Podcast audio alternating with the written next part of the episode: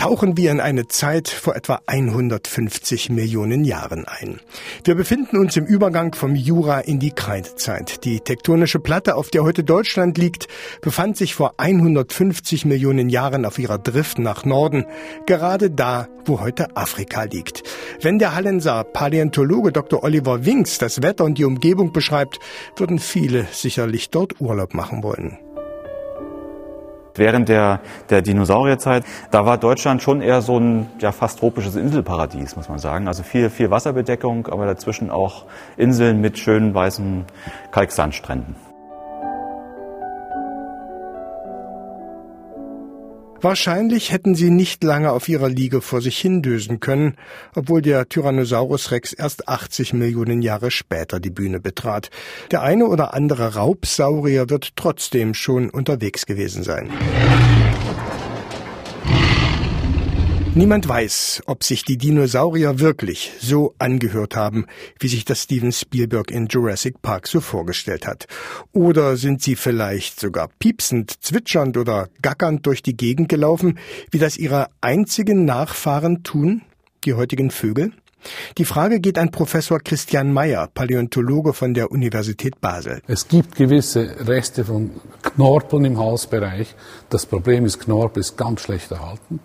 Und dann erübrigt sich eigentlich die Frage. Also ich denke, da sind wir weit weg davon zu wissen, was die für Töne produziert haben. 160 Millionen Jahre lang waren die Dinosaurier die unumschränkten Herrscher der Welt.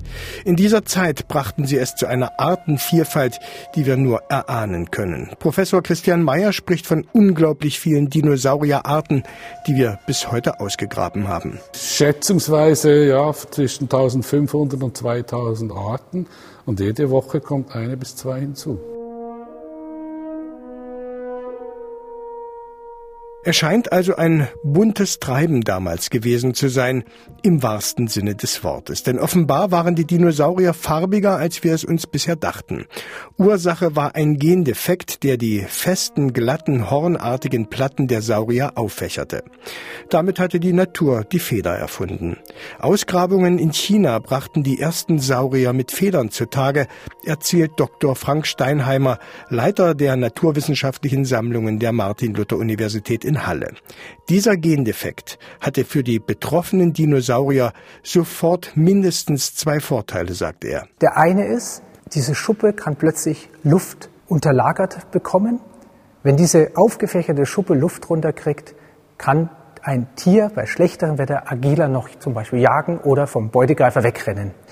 Und das zweite ist, eine aufgefächerte Schuppe hat eine andere Lichtreflexion. Das heißt, man hat plötzlich ein neues Farbschema zum Beispiel Blautöne, die einfach nur aus der Struktur dieser aufgefächerten Schuppe entstehen.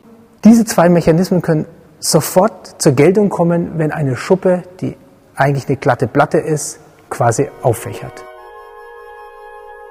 Diese Färbung einiger Artgenossen muss extrem attraktiv auf Dinosaurier gewirkt haben. Wer schillerte und bläulich leuchtete, der war wahrscheinlich ganz weit vorn. Wenn ich Beute bin, ist so ein Handicap total fatal.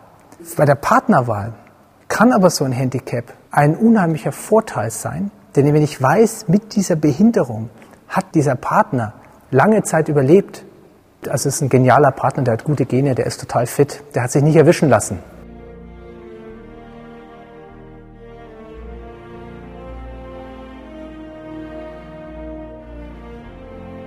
Dass Dinosaurier farbiger waren als diese grau-grünen Gummifiguren in unseren Kinderzimmern noch vor 20 oder 30 Jahren, das weiß man nicht nur durch die Federn.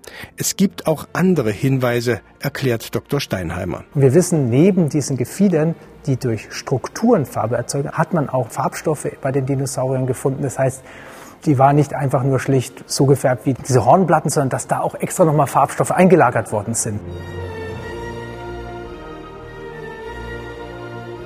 Obwohl man nicht genau weiß, ob alle Dinosaurier mit einer Art von Daunenfedern ausgestattet waren, bestätigt auch Paläontologe Professor Christian Mayer von der Universität Basel, dass die Welt damals wahrscheinlich bunter war, als wir bisher dachten.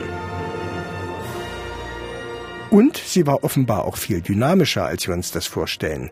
Das Bild der dumpfen, spinatmampfenden, langsamen Riesendinos, die in Tümpeln rumstehen, das können wir getrost vergessen, sagt er. Die Zeit ist natürlich vorbei. Wir wissen halt, das sind sehr dynamische Tiere. Auch die ganz großen, auch wenn sie sich nicht so schnell bewegen, das sind dynamische Tiere, äh, intelligente Tiere. Also das Bild hat sich total verändert und wir haben ja auch gehört, die haben Federn. Nicht alle, aber viele. Lange Zeit konnte man nur anhand der Zähne und der Art des Gebisses erahnen, was Dinosaurier gefressen haben.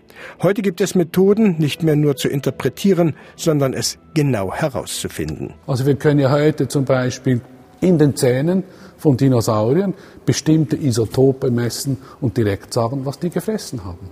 Das sind Raubsäure, die fraßen Fische, obwohl die Zähne das nicht unbedingt anzeigen. Oder sie haben vielleicht häufiger im Wasser gelebt als am Land.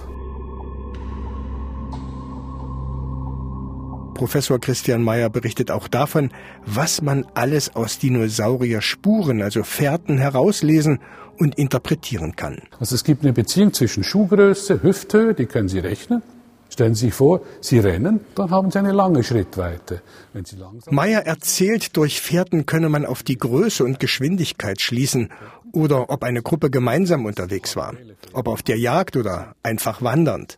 Fährten seien auch oft da zu finden, wo es keine Skelette gäbe.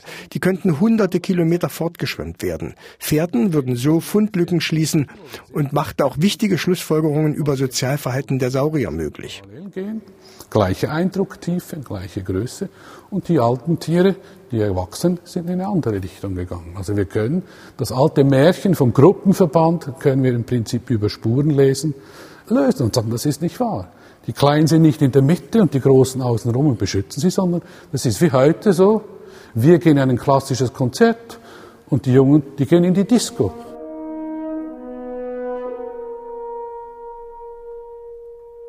Und wenn Sie wissen wollen, wie ein Raubsaurier um die Gunst eines Weibchens gebalzt hat, auch das verraten uns Spuren. Sie brauchen nur einen Hahn auf dem Bauernhof zuzuschauen, dann wissen Sie es, lächelt der Schweizer Professor. Es gibt ein ganz berühmtes Beispiel, wo man Balzverhalten von großen Raubsauriern nachweisen kann. Sie kennen das wahrscheinlich, Hähne im Hühnerhof, wie die Scharren, das hat man fossil nachweisen können. Da sehen Sie Abdrücke normale Fußabdrücke und dann Scharspuren, die wirklich sehr, sehr ähnlich aussehen, wie bei moderne Balzspuren. Es muss ein imposanter Anblick gewesen sein, wenn ein Tyrannosaurus Rex mit einer Größe von über zehn Metern und einem Gewicht von mehreren Tonnen vor seiner Angebeteten anfing, mit seinen riesigen Klauen zu scharren. Vielleicht wedelten dabei sogar Federn an seinen kurzen Vorderläufen. So viel beeindruckende Details, wie wir über moderne Analysemethoden über das Leben der Dinos auch herausfinden. Den Bauplan, die DNA der Dinosaurier werden wir wohl niemals entschlüsseln können, sagt Paläontologe Dr. Oliver Winks. 200, 150 oder 100 Millionen Jahre sind einfach zu lange her.